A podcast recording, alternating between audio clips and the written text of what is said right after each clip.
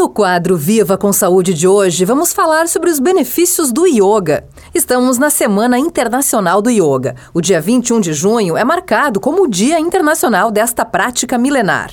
O yoga é um conjunto de práticas e técnicas físicas, respiratórias e mentais, através das quais o praticante cultiva e desenvolve as condições para a saúde, vigor e vitalidade física e mental.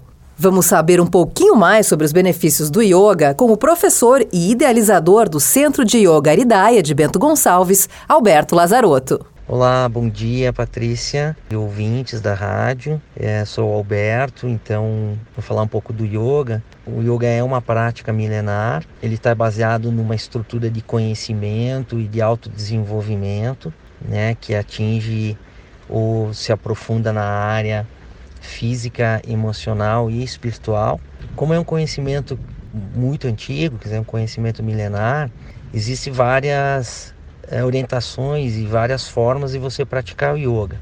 O objetivo final é você se tornar consciente é, dessa união divina, né? Dessa consciência divina da tua vida, né? Nós somos é, seres abençoados, divinos, e é aí você, através da prática do yoga, desse conhecimento, você acessa essa condição presente em cada um de nós. Ah, sobre a capacidade e a potência dos resultados eh, físicos e emocionais do yoga, que são de tamanha importância para, a vida, eh, eu posso destacar eh, e trazer isso para o contexto atual, né, para a nossa vida atual, que dentro desse universo de atividades, desse universo que a gente tem de condições, né, de responsabilidades e também de distrações, né, a prática que é essa prática que a gente conhece hoje, que é a, a prática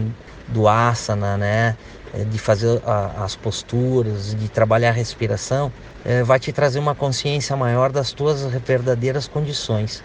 E vai mudar a tua condição é, física do estresse, né? Vai melhorar a tua condição física do bem, do bem-estar, da saúde mental, da qualidade dessa saúde mental.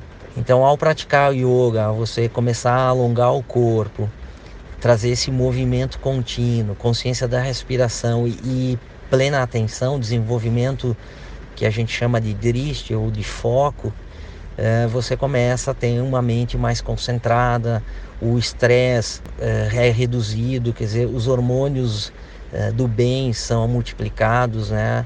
a cortisona é reduzida e essa respiração, essa amplitude de oxigenação é, no teu corpo, né, que o yoga promove através dessa, desses asanas, desse exercício, é, vai te trazer uma paz muito grande e vai te deixar menos reativo, assim, menos impulsivo, mais na capacidade de observação e de tomadas de decisões mais conscientes, que são essas condições inconscientes ou reações espontâneas que nós temos que nos causam os problemas e muitas vezes as dores, as dificuldades da vida.